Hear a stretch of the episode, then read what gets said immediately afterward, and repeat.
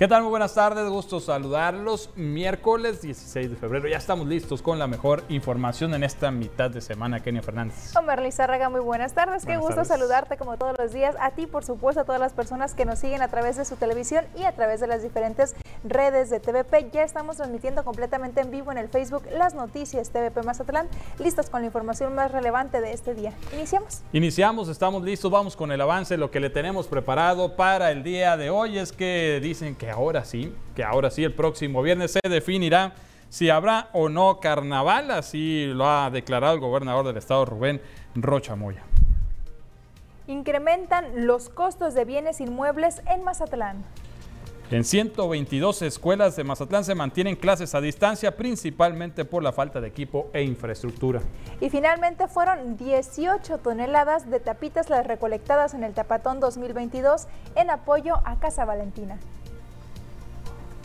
Y en los deportes, Carlos Rendón, muy buenas tardes. ¿Qué vamos a tener el día de hoy? Buenas tardes, compañeros. El conjunto de Mazatlán FC recibe en el Kraken al América, un duelo pendiente de la jornada 2 del fútbol mexicano.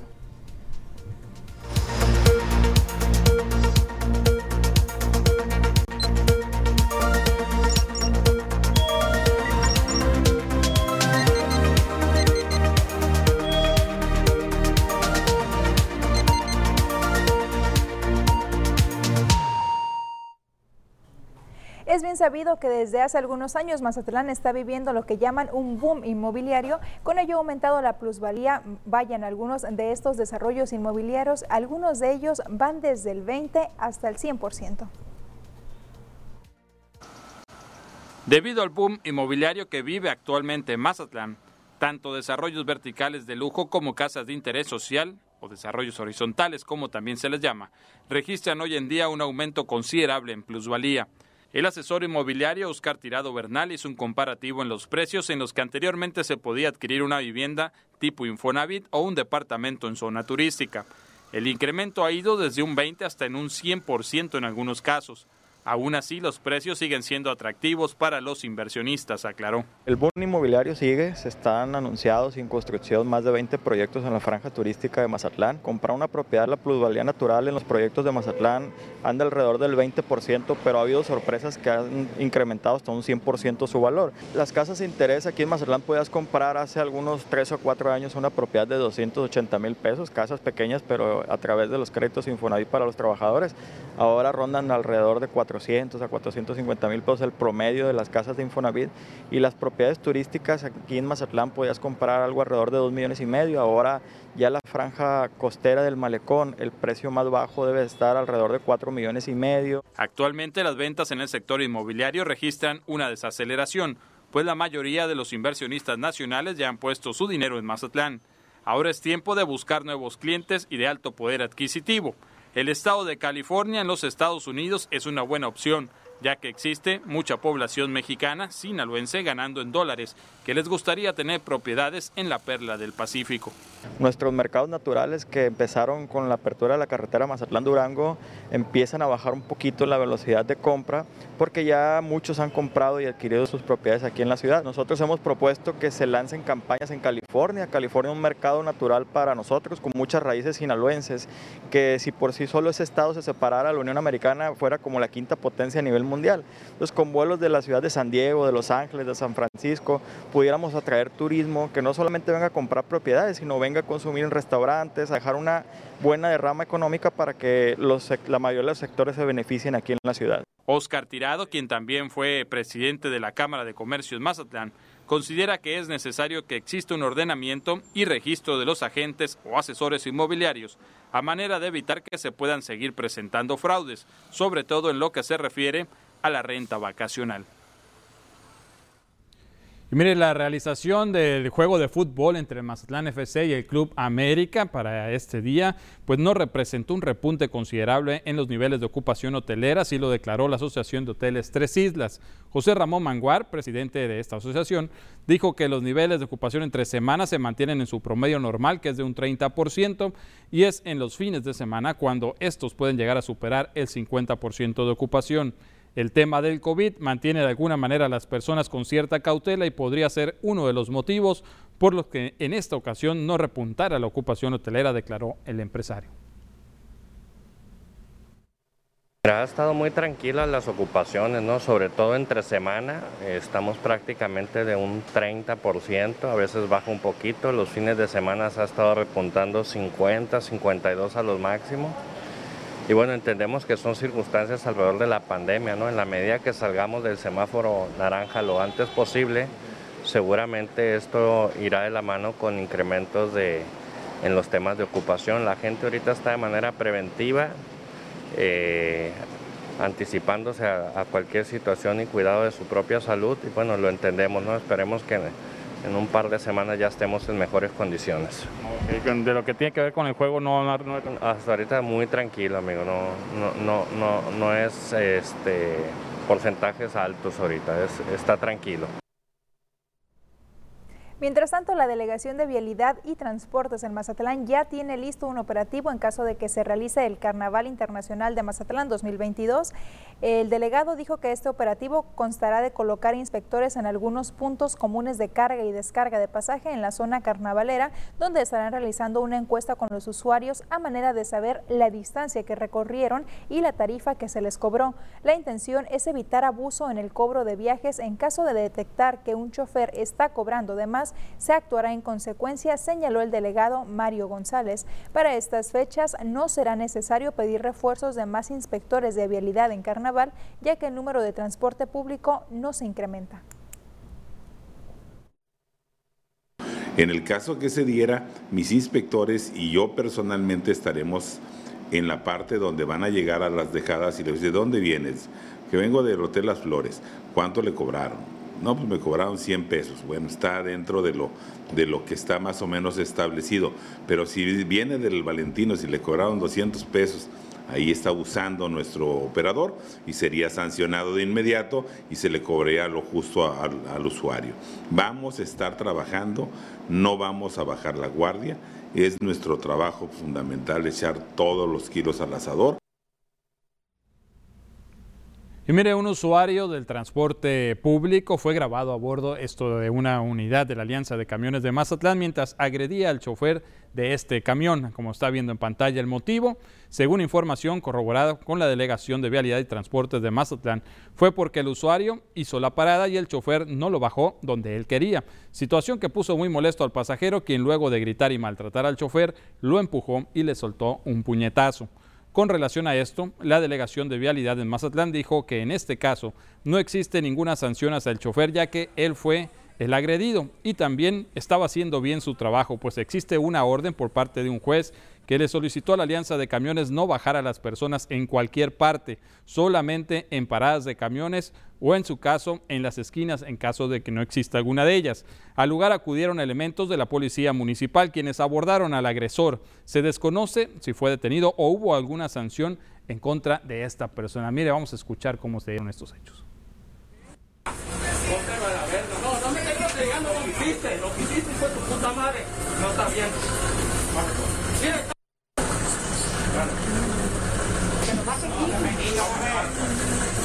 No me importa, te importa una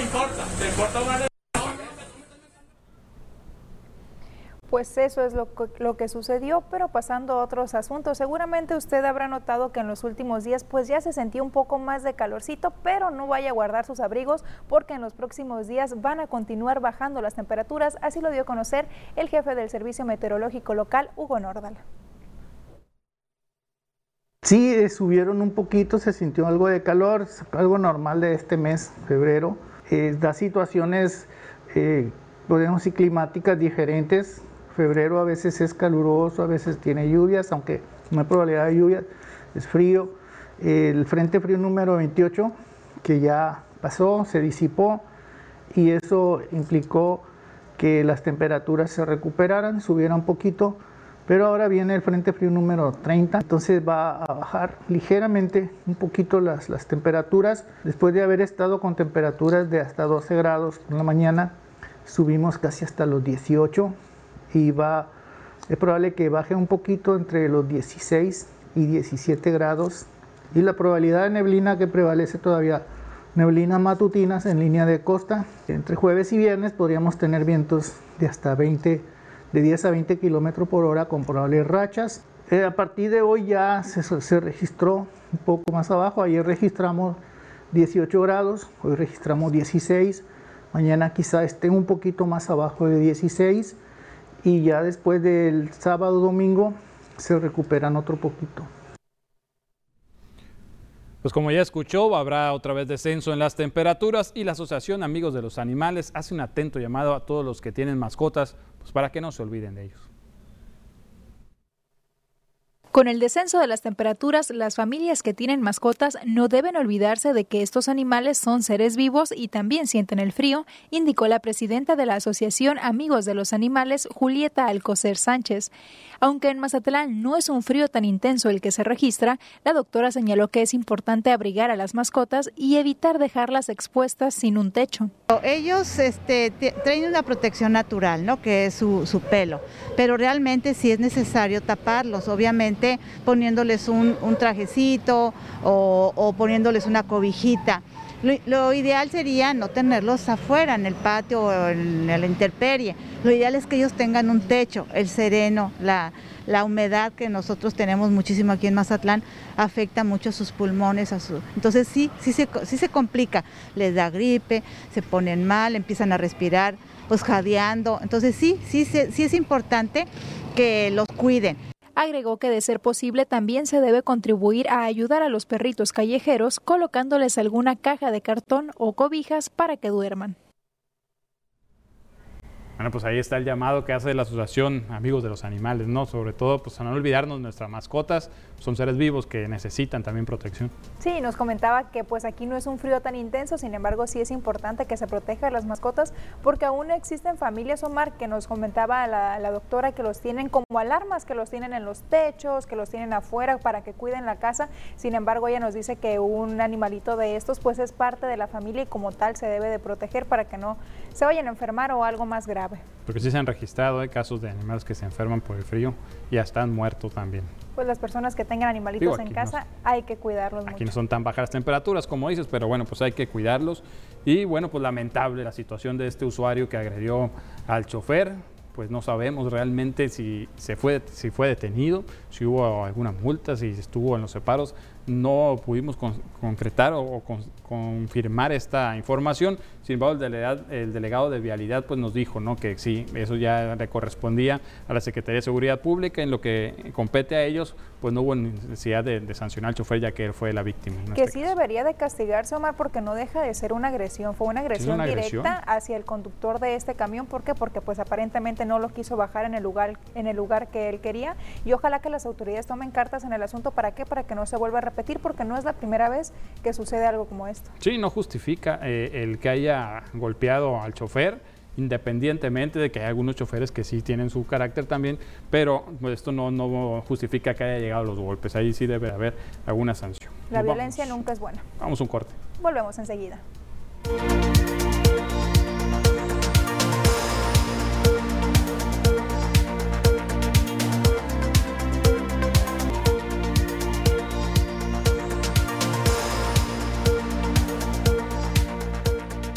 Seguimos con más aquí en las noticias y vamos a comenzar, vamos a pasar a esta sección de quejas, de denuncias que muy amablemente nos hace llegar a nuestro número de WhatsApp, este que le está apareciendo aquí abajito en su pantalla, es el 6692 405644 y con mucho gusto vamos a recibir todos sus mensajes. Ya tenemos listos los del día de hoy, Omar. Efectivamente, y bueno, pues de nuevo también gracias ¿no? por comunicarse con nosotros. Tenemos aquí el primero que nos hicieron llegar, o primero que le vamos a dar lectura, mejor dicho. Nos dice, buen día, no sé si por aquí podría poner un reporte, claro que sí, en este momento lo vamos a conocer.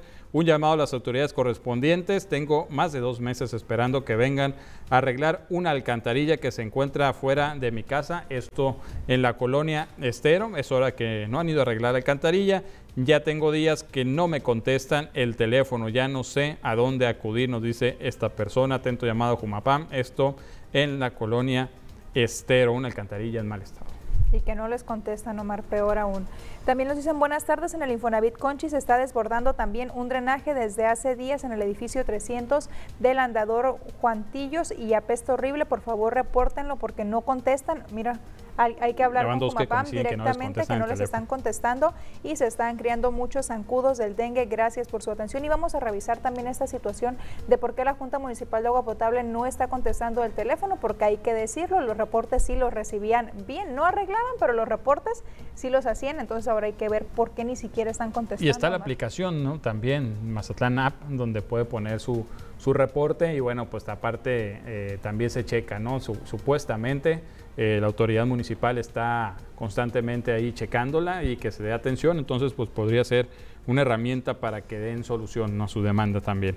Nos dicen buenas tardes para reportar el alumbrado del fraccionamiento Urbivilla del Real. Tiene 15 días fundidas lámparas. Atento llamado, nuevo director de servicios públicos que más adelante le vamos a tener información respecto a algunos proyectos que va a emprender el nuevo director de servicios. No le cambie aquí, quédese con nosotros y vamos a darle esa información. También nos enviaron un video. Dice, hola, buenos días. Tenemos una fuga de agua muy fuerte. Tenemos seis meses reportando. Nos hemos enfermado de dengue varias veces. Todos los vecinos reportamos diario y no tenemos respuesta. La fuga es en la calle Sonora número 1109 de la colonia Sánchez Ellis. Han venido a reparar como en tres ocasiones, pero la señora Marta Alicia no les permite que arreglen, hacen un señalamiento directo, los corre, no sé de qué privilegio goza porque no les permite, la fuga está en plena calle, espero su apoyo, gracias. Que si está en la calle, en realidad ni siquiera piden, ni siquiera se necesita permiso de ninguna persona, Omar. Si está en la calle, Jumapán puede llegar directamente a hacer las reparaciones y sobre todo en esta situación que se trata de agua potable, si no me equivoco, es agua potable la que se está desperdiciando. Es agua potable y no solamente puede llegar, sino tiene la obligación de ir a reparar esta fuga de agua potable. Y, bueno, pues sí, efectivamente dicen personas que se han enfermado de dengue. Recordemos que el dengue se cría eh, específicamente en agua estancada, en agua limpia, ¿eh? como el agua de lluvia, por ejemplo, que en el agua potable también se puede formar la larva y de ahí nace el, el mosco vector del dengue. Atento llamado a las autoridades. Nos dicen también buenas, buenas noches, este mensaje nos hicieron llegar en la noche. Sigo reportando el alumbrado público en Boulevard de la Pradera, fraccionamiento Prados del Sol, en Mazatlán, Sinaloa. Ya anteriormente se reportaron las lámparas y como se muestra en el video, pues no hay luz en mayor parte de la avenida. Estamos viendo las imágenes totalmente pues oscuro, ¿no? La avenida, obviamente las luces nada más de las casas y algunos comercios es lo que podemos ver. Atento llamado para servicios públicos también.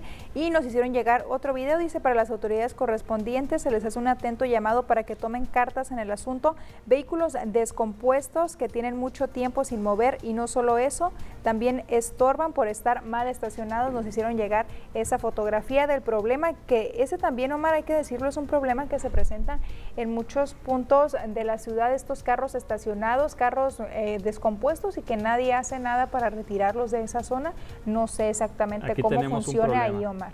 El problema es que no nos dicen dónde es la calle y en qué colonia. Muy importante que nos pasen ese dato. Lo acabamos de mencionar en el corte, en la transmisión en vivo de Facebook también nos hicieron pues un llamado a las autoridades, pero no nos están diciendo en qué colonia, en qué zona específicamente se está dando esta problemática y es muy importante pues para que las autoridades puedan atender ¿no? esta denuncia ciudadana. Y bueno, deja ver si en Facebook ya, ya nos hicieron llegar otra, otra denuncia. Nos dicen, hola, buenas tardes. También en el callejón 16 de septiembre, en la colonia Montuosa, la Jumapama arregló una fuga y no han venido a tapar el pozo que hicieron y se han caído varios niños. Ojo aquí, Jumapam, cuando se, si dejan algún, algún pozo de estos, pues hay que acudir rápidamente. ¿Por qué? Porque puede provocar accidentes. También nos decían en otra zona, Omar, que es donde no nos han dicho en qué colonia es, que también arregló Jumapam y dejó, dejó abierto un pozo, entonces pues ya se han caído personas. O si lo dejan así en lo que van a acudir, Omar, que pongan algún señalamiento o algo para evitar que principalmente niños y adultos mayores vayan a tener algún accidente. Fíjate, eh, no es la misma persona de casualidad, porque aquí sería cinco meses con fuga de agua limpia, en banqueta, vino pan, rompió nada más y se fue el domingo. Cae al pozo una señora mayor, favor de venir, hablando precisamente de los pozos, los, los hoyos que se hacen para reparar las fugas otra cuadrilla la que va y tapa, pero mientras tanto, ¿qué es lo que está pasando? Pues es un peligro, ¿no? Para las personas que están circulando por ahí hay que poner, pues de perder un señalamiento, digo yo, ¿no? Sí, algo que se ve, Omar, para evitar ese tipo de accidentes. Reitero, vamos a hacer llegar este mensaje a las autoridades correspondientes para que acudan y reparen eh, pues terminen de arreglar porque van y dejan a medias el trabajo y pues esto ya vemos lo que está ocasionando. Y lo invitamos a usted también para que nos siga haciendo llegar todas sus quejas, denuncias, con mucho gusto las recibimos y también le buscamos alguna solución. Claro que sí, le estaremos dando puntual seguimiento y bueno, canalizándolo con las autoridades correspondientes también. Nos vamos a ir un corte, Kenia. Enseguida volvemos con más.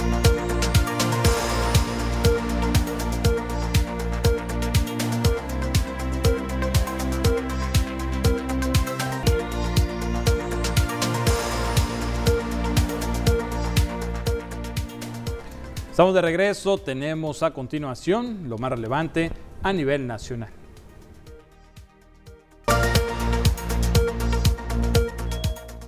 El vocero de la Presidencia de México, Jesús Ramírez, aseguró que es un tema de interés público conocer los ingresos de los medios y de los comunicadores que reciben recursos públicos o de fundaciones extranjeras. En su cuenta de Twitter, difundió el mensaje tras la polémica que hay entre Andrés Manuel López Obrador y el periodista Carlos Loret de Mola. La Fiscalía General de Justicia de la Ciudad de México investiga al conductor de auto por aplicación acusado del delito de sustracción de un menor en Álvaro Obregón. La Fiscalía de Investigación de Delitos Cometidos en Agravio de Niñas, Niños y Adolescentes inició una carpeta de investigación contra un hombre de origen extranjero por su posible participación en el delito de sustracción de menores registrado la tarde del pasado 14 de febrero. Condena la prensa internacional el asesinato de periodistas en México. La Asociación Mundial de Editores de Noticias y el World Editors Forum han expresado su indignación por el creciente número de muertes de periodistas en México tras el asesinato de Ever López Vázquez el pasado 10 de febrero en Oaxaca. A través de una carta enviada al presidente de México, Andrés Manuel López Obrador, la organización destacó que México es el país más peligroso del mundo para ser periodista. Treinta periodistas han sido asesinados desde que comenzó su mandato en diciembre del 2018.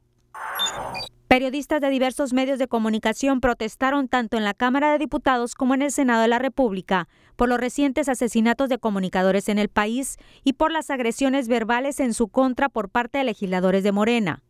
En el Congreso de la Unión, periodistas que cubren esta fuente interrumpieron la sesión para exigir libertad de prensa. Las y los comunicadores dieron la espalda al Pleno con el puño arriba y gritaron Nos queremos vivos. Las emergencias sanitarias deben de ser un llamado natural a unificar, pero en muchos países, incluido México, donde existe un discurso polarizado, hubo una mayor división, señaló el exsecretario de Salud y presidente de la Universidad de Miami, Julio Frank Mora por lo que consideró necesario educar para ser tolerantes y dejar de lado el discurso polarizador. Bueno, siguiendo con más información del orden nacional, esta mañana en la mañanera el presidente de México, Andrés Manuel López Obrador, dijo que su administración no manda aniquilar a ningún periodista. Señaló que las autoridades de los tres órdenes de gobierno tienen la obligación de proteger la labor de los periodistas y los defensores de los derechos humanos. Dijo que si hay, que si hay pruebas se castiga, pero no hay ni la intención, ni siquiera está en su pensamiento. Nosotros no somos represores para que no nos confundan, así lo dijo. Entonces, todo nuestro apoyo, toda nuestra solidaridad y vamos a seguir protegiendo a los periodistas, refutó el mandatario. Y nuestro respeto y además es nuestra responsabilidad cuidar la vida de los periodistas y de todos los mexicanos. Y lo vamos a seguir haciendo. Nada más, este, lo único que debe de considerarse es que nosotros no eh, mandamos a aniquilar a nadie.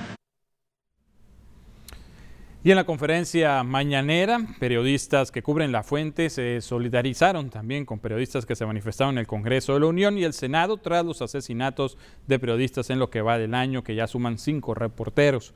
El periodista independiente Rodolfo Montes en la mañanera le dijo al presidente de México que no plantearía preguntas en solidaridad y en protesta por los periodistas asesinados.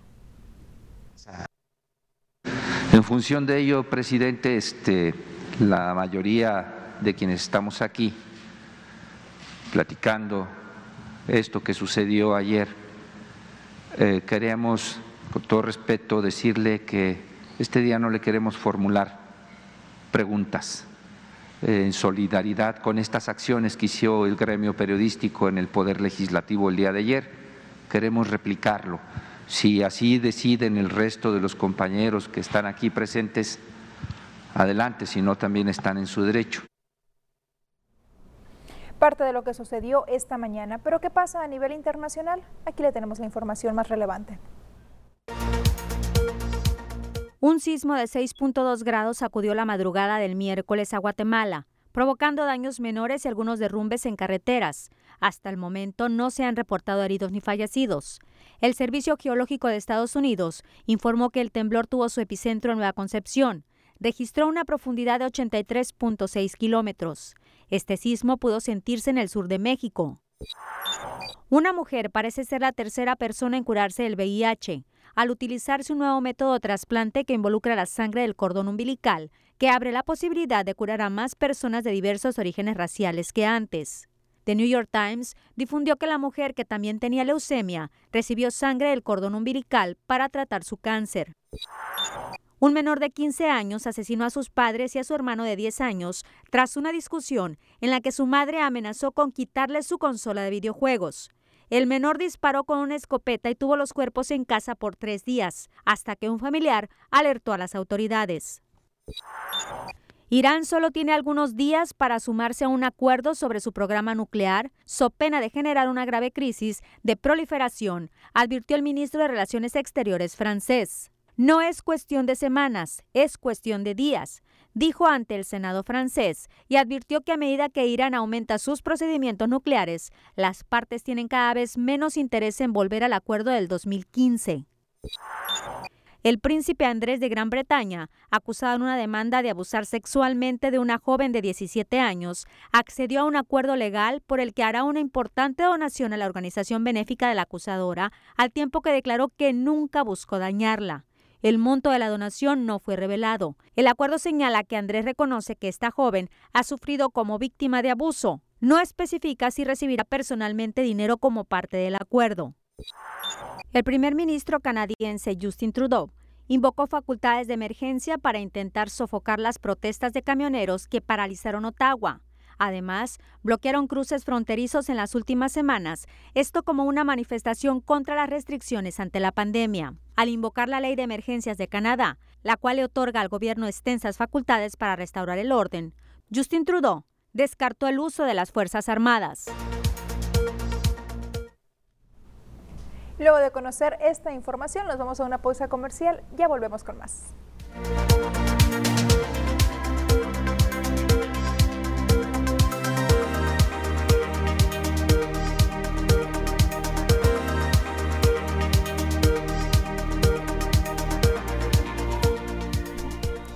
Estamos de regreso, tenemos más información, tiene que ver con las escuelas y el regreso a clases presenciales. Hay varias, más de 100, que no han podido regresar. ¿Esto por qué? Por falta de infraestructura. Estos son los detalles.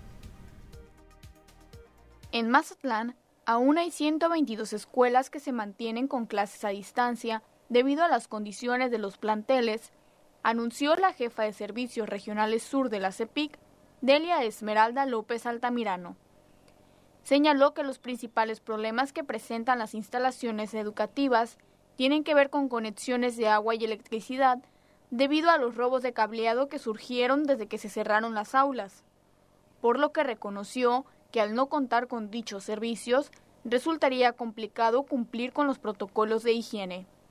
Problemas con las conexiones de agua, electricidad, debido a que en varias pues, se robaron el cableado y y problemas de infraestructura. Eh, se están cayendo los edificios por la falta de mantenimiento. Y pues sabemos bien que sin agua, sin agua y sin luz, pues difícilmente también este, se puede mm, llevar los protocolos de higiene, ¿no? Dijo que con los recursos que ya cuentan y con otros en los que la CEPIC les puede apoyar, los directores se encuentran trabajando en la rehabilitación de las escuelas solicitando paciencia a los docentes y estudiantes que desean volver a las aulas. Según datos proporcionados por la jefa de servicios regionales, hasta el momento en Mazatlán, 348 escuelas se mantienen en modalidad híbrida y 83 han regresado a la presencialidad. Y en otra información, uno de los sectores que también es muy beneficiado cuando hay carnaval, pues es el sindicato de los músicos, quienes dicen que están a la espera de que se tome la decisión final y que ellos, por supuesto, serán respetuosos de ello. El Sindicato de Músicos de Mazatlán está en espera de la decisión que tomen las autoridades, tanto estatales como municipales, en torno al Carnaval Internacional 2022. El secretario general Marco Antonio Gordoa Obeso reconoció que les gustaría que sí se llevara a cabo la máxima fiesta de los porteños, pero serán respetuosos de lo que decidan las autoridades con base al semáforo epidémico y situación sanitaria. Estamos esperando nosotros la resolución, estamos al pendiente día a día. Claro que a nosotros nos gustaría que se hiciera en la fecha que debe de ser un carnaval, ¿verdad? Porque eh, tú sabes que la gente eh, viene de otras partes, empieza en este caso a apartar eh, los, hoteles para poderse instalar. Pero nosotros somos respetuosos de, de, la decisión que tome el gobierno. Por supuesto que como músico, yo como secretario general del sindicato, yo quiero que haya trabajo, ¿verdad? Pero si las cuestiones de lo que es el semáforo está en una situación delicada, pues se lo dejamos en este caso a las autoridades. Mencionó que una vez que se anuncie si se hace en la fecha original, del 24 de febrero al 1 de marzo, inmediatamente buscarán tener acercamiento con el Instituto de Cultura, Turismo y Arte, así como con Oficialía Mayor. Estamos eh, pues esperando nada más que se resuelva para en este caso ya eh, entablar una, negociación o en este caso un diálogo con el Instituto de Cultura de qué qué, de este, qué agrupaciones se van a contratar. Precisamente eh, yo tengo comunicación con gente de diferentes partes de la República, como te puedo decir, de Guadalajara, gente de Oaxaca, gente que viene de, de Torreón, Coahuila, gente que viene de aquí del norte de Sinaloa, de Durango. Eh, todos eh, esos músicos que asisten normalmente a lo que son Carnaval y Semana Santa, me están pidiendo pues información. Entonces es mejor saber una decisión, inmediatamente trasladarnos y platicar con la oficialía mayor. De acuerdo a carnavales anteriores, dijo que se expiden muchos gafetes para que músicos locales y foráneos trabajen de manera organizada y en regla, por lo que confían este año no será la excepción. Actualmente, lo que mantiene al gremio activo son las contrataciones que se dan los fines de semana, manifestó con gusto. Y mire, ahora sí, así lo declaró la misma autoridad, que este viernes se reunirá el alcalde Luis Guillermo Benítez Torres con el gobernador de Sinaloa, Rubén Rocha Moya, para decidir el futuro del Carnaval Internacional de Mazatlán 2002, 2022. Perdón. Afirmó que se decidirá si sí o si no, aunque no precisó la hora en la que se llevará a cabo este encuentro. Benítez Torres reconoció que sí debe afectar al sector hotelero al estar en incertidumbre, pero recordó que cada vez está más cerca la decisión y confía, pues parece que el número de casos activos sigue a la baja. Así lo declaró el alcalde. Sí, sí, sí. Voy a estar con el gobernador el viernes. Y ahí sí, ya no hay vuelta de hoja, es la última. ¿Ya es un sí o es un no? Ya es un sí o un no. Pues sí, sí debe afectarles un poquito porque mucha gente, eh, como tienen que soltar dinero para hacer reservaciones y ven la incertidumbre, pues se afecta. Pero finalmente ya estamos más allá eh, para tomar la decisión. Eh, nos favorece mucho eh, el número de pacientes con COVID. Cada día baja más y más. Y hablando de COVID, conozcamos las cifras que nos comparten las autoridades. Primero, a nivel federal, cuántos son los casos activos que reportan las autoridades. Nos indican que en lo que va de la pandemia ya hay un acumulado de 5.321.744 casos activos. Actualmente hay 78.430 mexicanos que han perdido la vida. Hay 313.608 y ojo con los nuevos fallecimientos, habían estado reportando poco más de 100 por día, sin embargo en las últimas 24 horas hubo 643 fallecimientos en nuestro país, lo que significa que hay que seguirnos cuidando, no hay que bajar la guardia. El COVID sigue causando muertes y eso lo estamos viendo diariamente con este número pues bastante elevado comparado a semanas a días anteriores, 643 muertos en un solo día a causa de COVID. Y en Sinaloa, ¿cómo andamos? ¿Qué es lo que nos comparten? Las autoridades nos indican que casos confirmados hay un acumulado de 113.509 Sospechosos hay 1.155, fallecidos hay 9.527, de los cuales, ojo aquí también, el número aumentó considerablemente del día de ayer a hoy. En las últimas 24 horas hubo 32 personas que murieron a causa de COVID-19 en nuestro estado. Nuevos casos que se registraron en las últimas 24 horas, 544 y cómo están distribuidos en cada uno de los 18 municipios, bueno, nos indican que hay activos 1.455, de los cuales... Eh, Ahome, por ejemplo, ya cambió también a color azul, ya bajaron los casos. Actualmente en rojo nada más están Mazatlán y Culiacán, como podemos ver en este mapa, que son los municipios que tienen más de 100 casos activos de COVID. En azul se, encuentran municipios como Ahome con 84, El Fuerte también con 56, Guasave tiene 96. Angostura tiene 17, Sinaloa municipio tiene 6 casos, Choix tiene 3, al igual que San Ignacio, Elota también tiene 6 casos de COVID-19, Angostura 17, Salvador Alvarado 71, también está en color azul, Mocorito tiene 9, Badiraguato tiene 3, Nabolato 47, Culiacán, Culiacán actualmente tiene 746, Mazatlán 219 también hubo una disminución importante y los únicos dos municipios que tienen cero casos activos de COVID pues son Cozalá y Concordia. El Rosario tiene 52, también está en color azul, al igual que Escuinapa con 37 casos activos de COVID-19. Y Omar, tenemos más información de este tema. Efectivamente, Kenia, y bueno, pues sobre todo es un llamado, un exhorto a la población en general para no bajar la guardia ante esta pandemia. El llamado lo hace África Carrasco, quien es la jefa de la jurisdicción sanitaria número 5. Bueno, pues ya sabemos todos que eh, el COVID pues es una enfermedad respiratoria que es muy, muy transmisible que muy contagiosa, hay que cuidarnos, hay que protegernos, utilizar el cubrebocas, eh, hay que estar con, con, todas las medidas pertinentes, le digo la sana distancia, hay que tratar de no acudir a reuniones donde haya muchísima, muchísima gente o que estén todos muy conglomerados, muy juntos, entonces hay que cuidarnos hay que vacunarnos, hay que, hay que estar al pendiente de las medidas que nos indiquen nuestras autoridades sanitarias y pues continuar con todos, todos, todos el, el, apoyo para que sigamos en, eh, pues no aumentando los casos y tratar de estar controlados.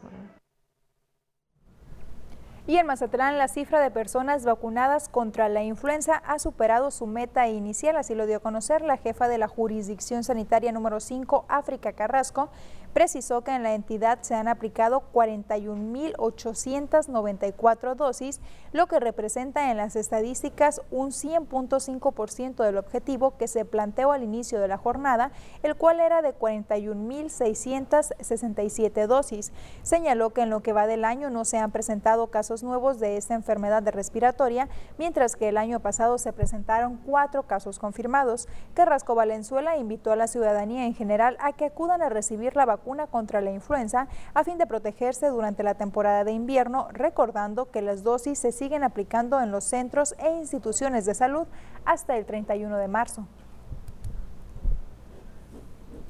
En lo que corresponde a la vacunación de contra influenza, vamos aquí en Mazatlán en un 100.5%, ya rebasamos la meta. Estamos muy contentos por la participación de la población que se está protegiendo contra la influenza. Las metas, por ejemplo, aquí en Mazatlán fueron de 41.667 aplicaciones y ya llevamos 41.894 aplicaciones. Tenemos todavía hasta el mes de marzo para seguir este, con lo que es la vacunación contra influenza. En, aquí en Mazatlán el año pasado nada más tuvimos cuatro casos confirmados para influenza. Este año no se ha presentado ningún caso, ni sospechoso y mucho menos confirmado. Y pues este, estamos tranquilos en lo que corresponde a influenza. Están, salen a vacunar, eh, las compañeras están aplicando en eh, aquí en la, población, salen también de las unidades allá en, en Concordia, en San Ignacio y La Cruz y pues todo lo que son las eh, instituciones, todo lo que es el centro de salud y las instituciones como los hospitales, pues hay centros de vacunación. Pedirle a la población que continúe con las medidas preventivas, en este caso la vacunación contra la influenza. Pues ahí está la declaración de la jefa de la jurisdicción sanitaria número 5. Y bueno, pues es importante, ¿no? La gente como que ya ya le agarró confiancita a las vacunas. La influenza al principio pasaba lo mismo que con el COVID, mucha gente estaba como que eh, me vacuno, no me vacuno. Ahorita la gente ya se está vacunando contra influenza porque, bueno, pues es una enfermedad también que llegó para quedarse tipo COVID, ¿no? Y, y prácticamente los síntomas son muy similares y pues hay que estar protegidos de alguna Y también hay que cuidarnos, Omar, porque también ya se está viendo nuevamente un relajamiento por parte de la población en cuanto a COVID-19.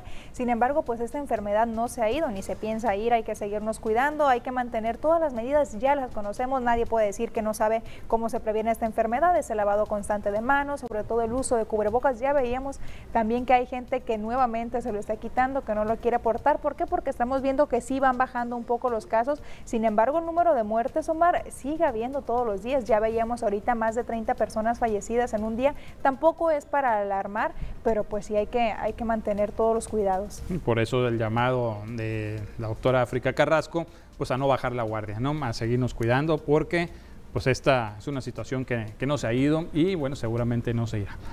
Tenemos que estar viviendo con ella, compartiendo con ella la nueva realidad, como le llaman. Vamos a un corte. Enseguida volvemos.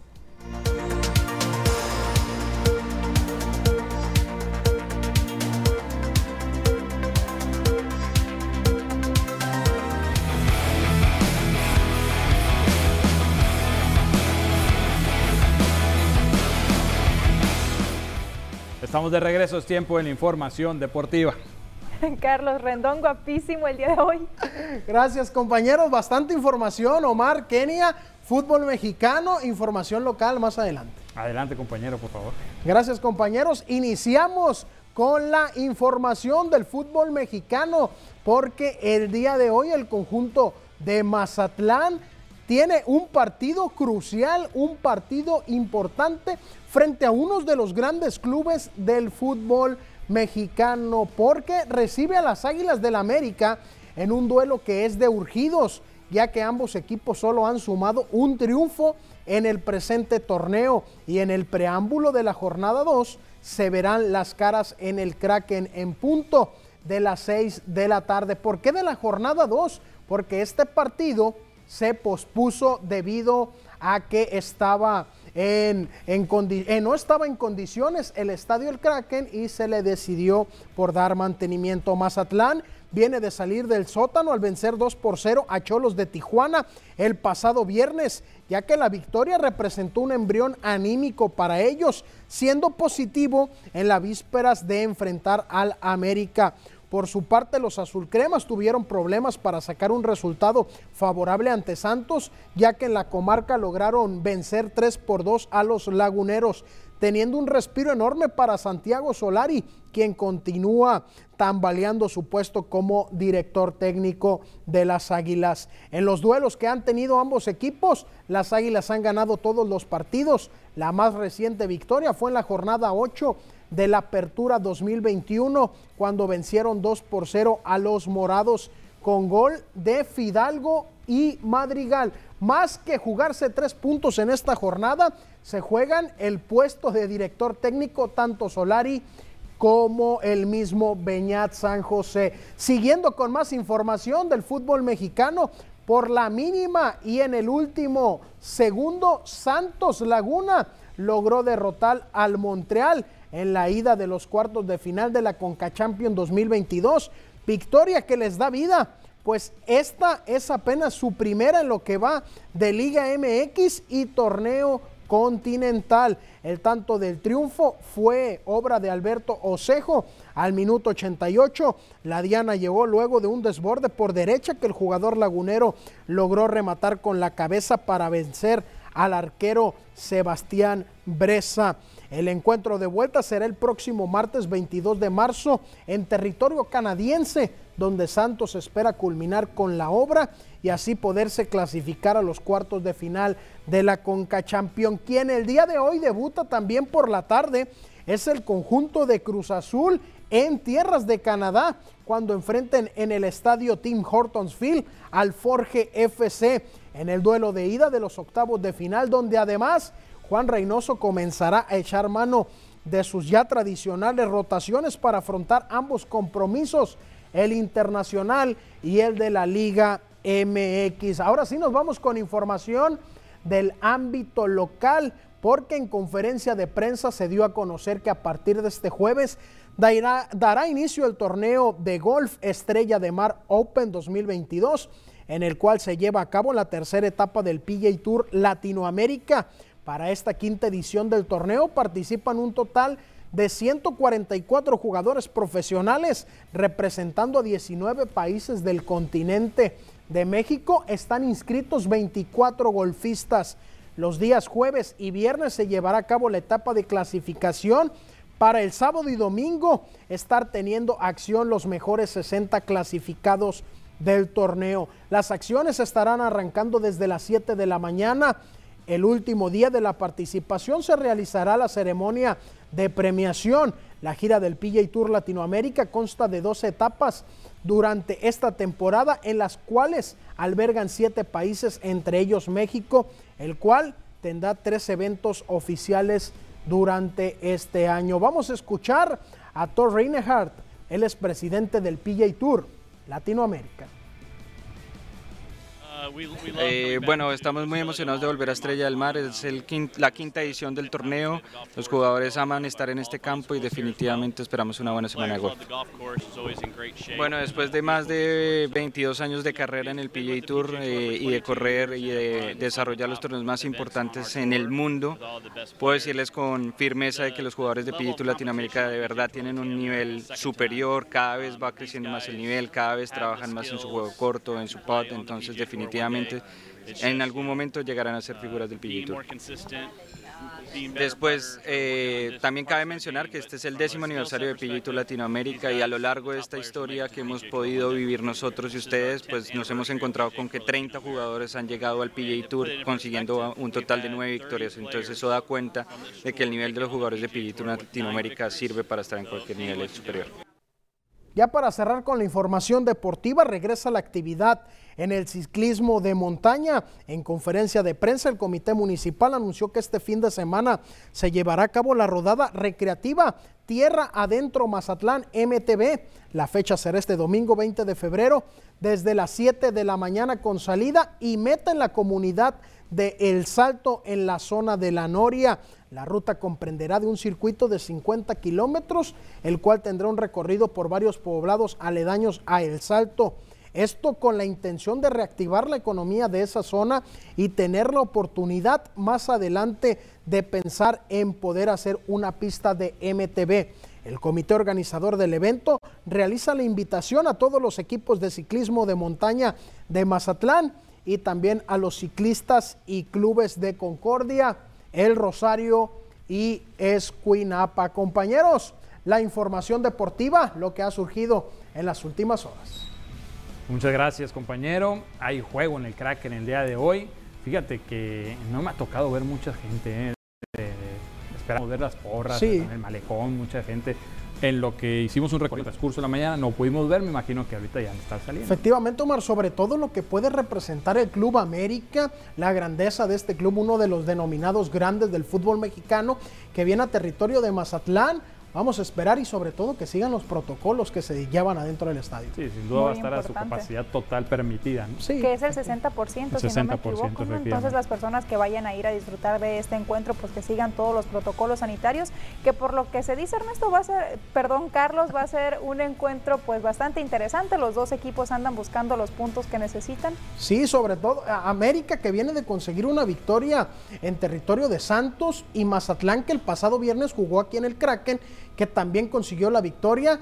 Se están jugando los puestos los directores técnicos. A ver cómo les va, ¿no? bueno, esperemos que, que, gane Mazatlán. Pues muchas gracias de nuevo por la información, compañero. Buenas tardes. Vamos a un corte. Nosotros regresamos con más noticias.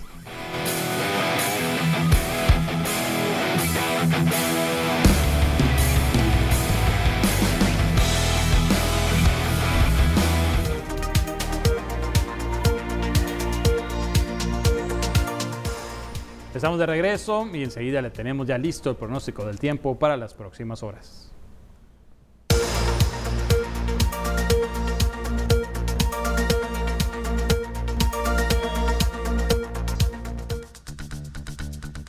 Hola, ¿qué tal y buenas tardes? Bienvenidos aquí al reporte meteorológico. Qué gusto acompañarlos en esta tarde, ya de miércoles, mitad de semana, y damos inicio con el mapa nacional, primeramente para conocer las temperaturas actuales en algunos puntos importantes del país, comenzando en la frontera en Tijuana. El día de hoy se mantiene despejado con 18 grados, La Paz se mantiene con 26 grados centígrados, en Guadalajara se registran 26, en Acapulco con 30 y Ciudad de México se mantiene con 23 grados centígrados. Pasamos a conocer las temperaturas actuales aquí en nuestro estado, en Sinaloa, y qué tenemos para el resto de la semana, comenzando en el puerto de Mazatlán. Ojo, aquí tenemos un viernes y domingo mayormente nublado, las máximas que van a variar entre los 25 y los 26 grados en los próximos días. En el sector de Culiacán actualmente se mantiene con 28 grados centígrados. Mañana jueves todavía se mantiene la misma condición de cielo despejada, pero ya el día viernes se comienza a nublar. Tenemos máximas que van a variar entre los 29 y los 30 grados centígrados para la mayor parte de la semana en Culiacán. En el sector de Guamúchil, hoy se mantiene una tarde despejada, al igual que el día de mañana jueves. La máxima que va a llegar hasta los 28 grados el día de mañana y mínima que se mantiene en 6 grados centígrados para esta madrugada. En el sector de Guasave actualmente se mantiene con 27 grados. Jueves y viernes tenemos condición de cielo parcialmente nublada. Máximas que van a variar entre los 27 y los 30 grados y mínimas que se mantienen entre los 5 hasta llegar a los 8 grados en Guasave. Para finalizar, en el sector de los mochis, actualmente se mantiene con 26 grados centígrados. Aquí tenemos un fin de semana igual soleado y domingo ya se comienza a nublar en el sector de los mochis. Respecto a la fase lunar, mantenemos aún en luna llena, la salida de la luna a las 18 horas con 18 minutos, la puesta de la luna a las 7 horas con 35 minutos, la salida del sol a las 6 de la mañana con 43 minutos y la puesta del sol a las 18 horas con 5 minutos. Hasta aquí el reporte meteorológico. Espero que tengan una excelente tarde.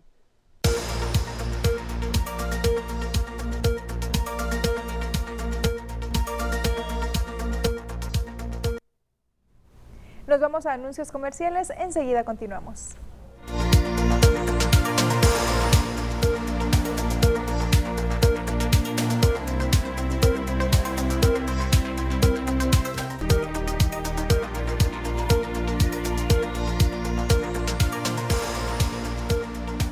Con más información y es que siguen presentándose casos de intento de extorsión a Mazatelecos de parte supuestamente de la Dirección de Atención Ciudadana y esta del propio alcalde Luis Guillermo Benítez Torres, informó el director de esa instancia municipal, Eric Vega.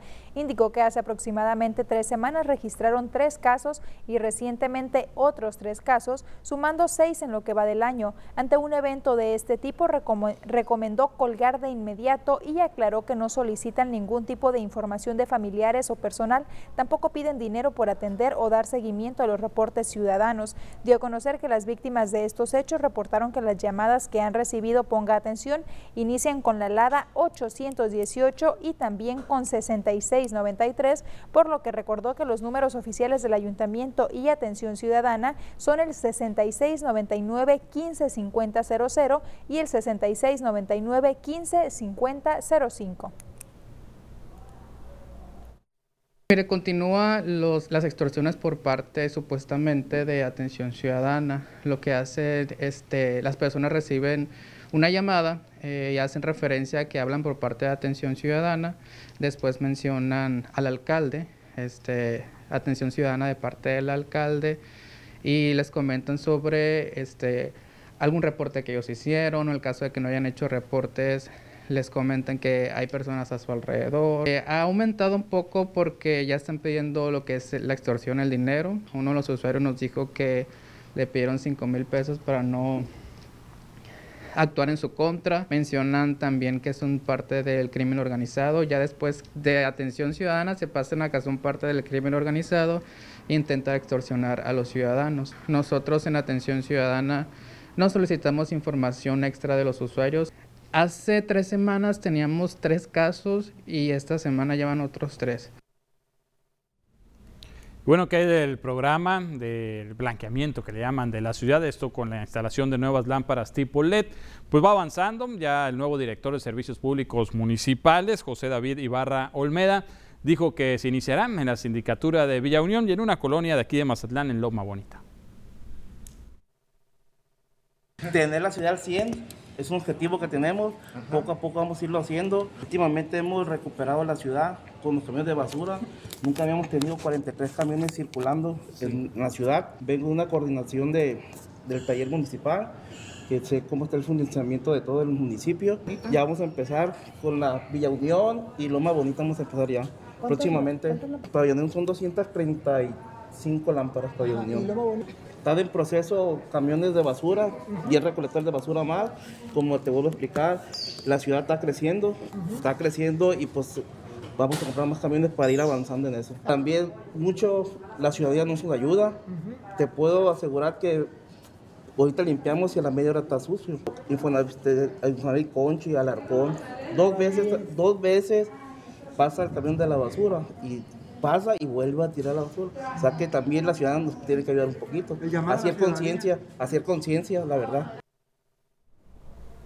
Y como ya le decíamos, esta tarde se va a llevar a cabo el encuentro deportivo entre el Club América y Mazatlán FC en el estadio del Kraken, por lo cual ya se reforzaron los operativos precisamente por la llegada de personas que se espera. Al respecto habla el alcalde de Mazatlán, Luis Guillermo Benítez Torres, quien asegura que habrá cero tolerancia para las personas que no respetan los protocolos sanitarios o que incluso pues realicen actos de violencia.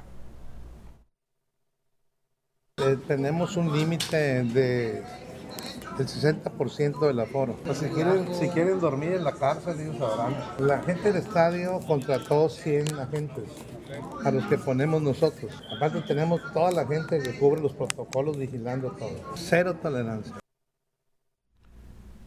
Y bueno, el alcalde recientemente, el día de ayer creo que le presentamos esta nota donde hablaba del caso Nafta Lubricantes, al cual se le debían más de 140 millones de pesos y que ha estado pagando, se ha visto obligado el ayuntamiento a hacerlo. Bueno, dijo que una vez que liquiden esto, iba a interponer una denuncia penal. Estas declaraciones son apoyadas por el regidor Reinaldo, Reinaldo que dice que, Reinaldo González, Mesa González, perdón, quien dice que efectivamente eh, pide que una vez que se concluya esto se haga una investigación a fondo y que se castigue a los responsables. Digo, si hay algo que hicieron, se hicieron, cometieron irregularidades las administraciones anteriores, eh, que se haga la investigación seria, que se haga la investigación conducente con las, instancias que en verdad este, sean las, indicadas. Yo creo que tiene que caer todo el peso de la ley a las personas si incurrieron en alguna irregularidad. ¿no? Yo creo que eh, todos los ciudadanos lo que menos queremos ya son actos de corrupción, un poco conflicto de interés y sobre todo que hayan hecho caso omiso porque es muchísimo dinero el que le va a costar al municipio, ¿no? Ya que aunque se haya pagado con terrenos una parte y la otra se haya pagado en efectivo, pero de todos modos es muchísimo el recurso y si fue alguna negligencia, una omisión, de administraciones pasadas, yo creo que sí tendría que hacerse la investigación y nosotros como regidores también lo vamos a hacer. Yo creo que la próxima sección, sesión de Cabildo le vamos a pedir al presidente cómo va el avance del, del, proceso, si ya se puso en las instancias correspondientes la denuncia, si ya está la investigación. Pues así la situación no con Napsta Lubricantes, esta situación que que pues ha tenido que erogar el ayuntamiento pues varios millones de pesos, incluso hasta algunas propiedades, ¿no? Y bueno, pues también aquí lo preocupante es que estas llamadas que se están haciendo por parte supuestamente de atención ciudadano del alcalde, pues queriendo solicitar recursos, información a las personas, que lo desmiente ya las, propias autoridades. Y es muy importante no caer en ese tipo de fraudes, no caer en ese tipo de llamadas. Si usted no conoce un número, y bueno, sí, es hay personas que acostumbran a no contestar números desconocidos y si contesta algún número de estos, pues no hay que proporcionar ningún tipo de información personal, mucho menos tarjetas o domicilios, no hay que proporcionar absolutamente nada de esta información porque son fraudes. Ya lo decíamos, es bien importante estar atentos y vamos a repetir algunas de las ladas detectadas que son la 818 y la 6393 que buscan hacer algunos fraudes a nombre de Atención Ciudadana y también del alcalde, que no es la única forma en la que operan, Omar. También hay que mencionar que en los últimos meses se ha dado mucho la otra opción que es a través de WhatsApp, que hackean los números. De hecho, el alcalde fue una de las personas víctimas de esto. También es muy importante no caer y siempre corroborar, hablar con la persona directamente para saber qué es lo que está sucediendo, porque lo que hacen es pedir dinero.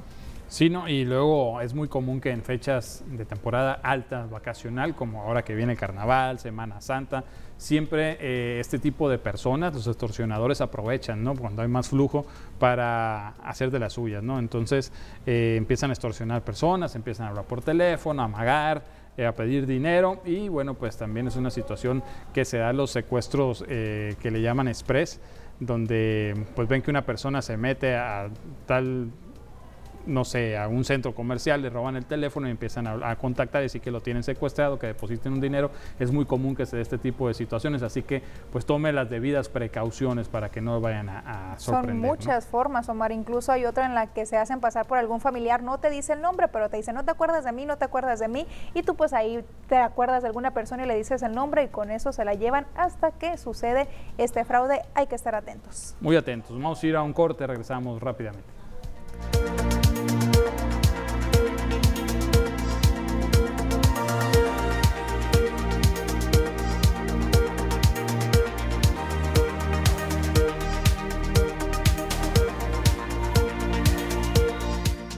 Estamos de regreso, tenemos más información y es información que nos da mucho gusto porque ayer le decíamos que Casa Valentina, quien brinda apoyo a, familias que tienen niños con cáncer, pues bueno, ha superado la meta de recaudar más de 10 toneladas de tapitas. Bueno, pues hoy se da a conocer la cifra pues total y estamos hablando de 18 toneladas. Con apoyo de empresas y la ciudadanía, se culminó con éxito la campaña Tapatón de Casa Valentina para niños con cáncer, juntando 18 toneladas de tapitas. Recordó que la meta principal era de 10 toneladas, por lo que agradeció la participación de las personas que acudieron a dejar las tapas recolectadas, ya que éstas casi llegan al doble de lo esperado. O queremos, eh, también en nombre de Plaza Calla y de Fundación Casa Valentina, pues darle las gracias a toda la gente que se sumó a esta edición del Tapatón 2022 eh, para agradecerles porque no solamente se alcanzó la meta que teníamos de las 10 toneladas, sino que casi duplicamos esta meta, eh, llegando a las 18 toneladas. Eh, muchas gracias a toda esta gente que se nos sumó y pues para reiterar eh, la invitación al público mazatleco para que se sigan sumando. Mencionó que TVP desde hace unas campañas atrás se ha unido a Casa Valentina como centro de acopio, por lo que invitó a las personas a seguir llevando las tapitas a las instalaciones de la empresa. Agregó la importancia de que la ciudadanía participe en este tipo de actividades, pues además de reforzar acciones de reciclaje, brindan una mano a los 40 niños de todo el estado que la asociación asiste.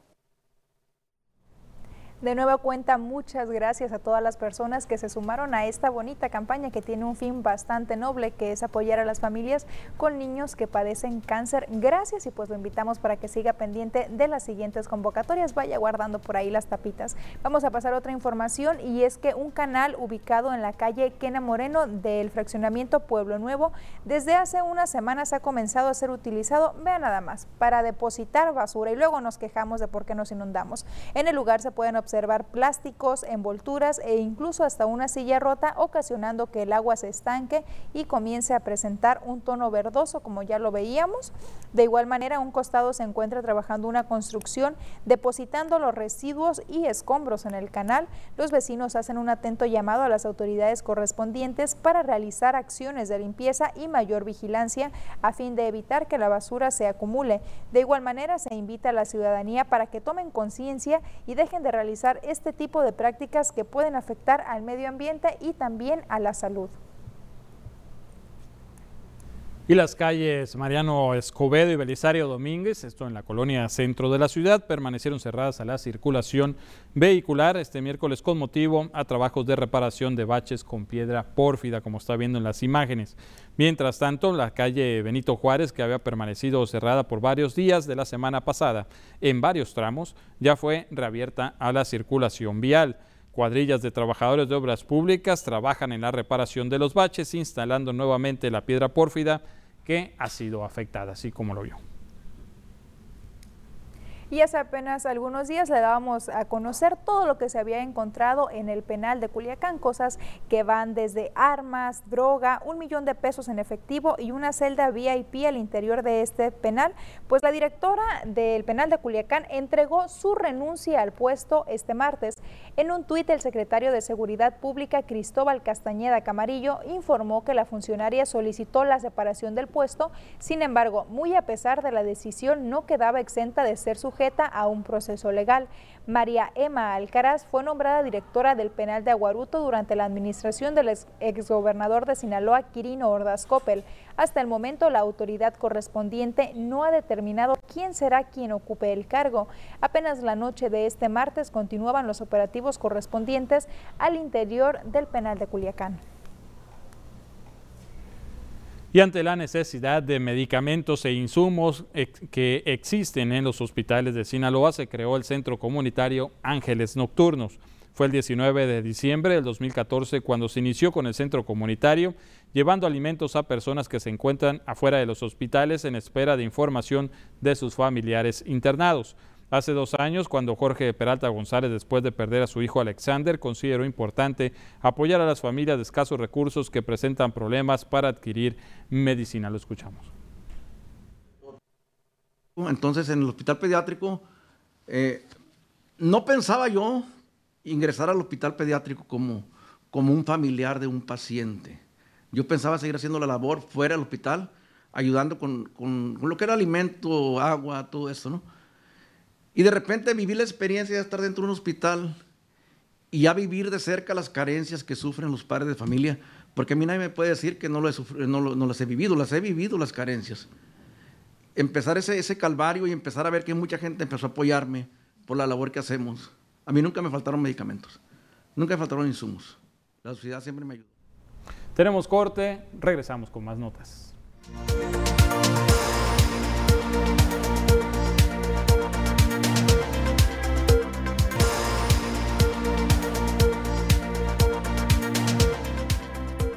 Diana Zambrano nos tiene preparada interesante información con respecto al clima.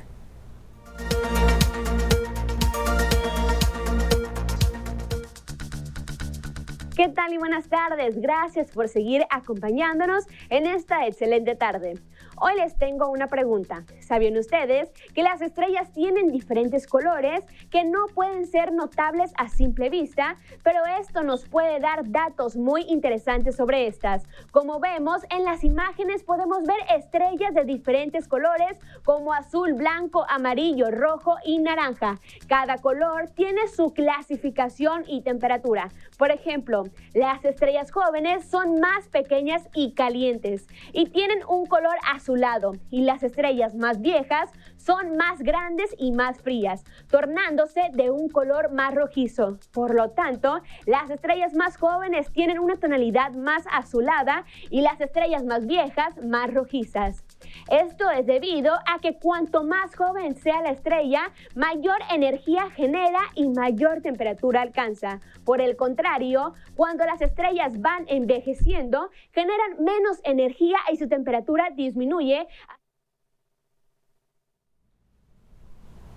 Muy bien, con esta información nos despedimos, Kenia. No se pierda la tercera emisión de las noticias a las 8 de la noche aquí por TVP. Mañana a la 1.30 pm, las noticias despertinas, aquí los esperamos y los dejamos con la camorra. Buena tarde, pásela bien.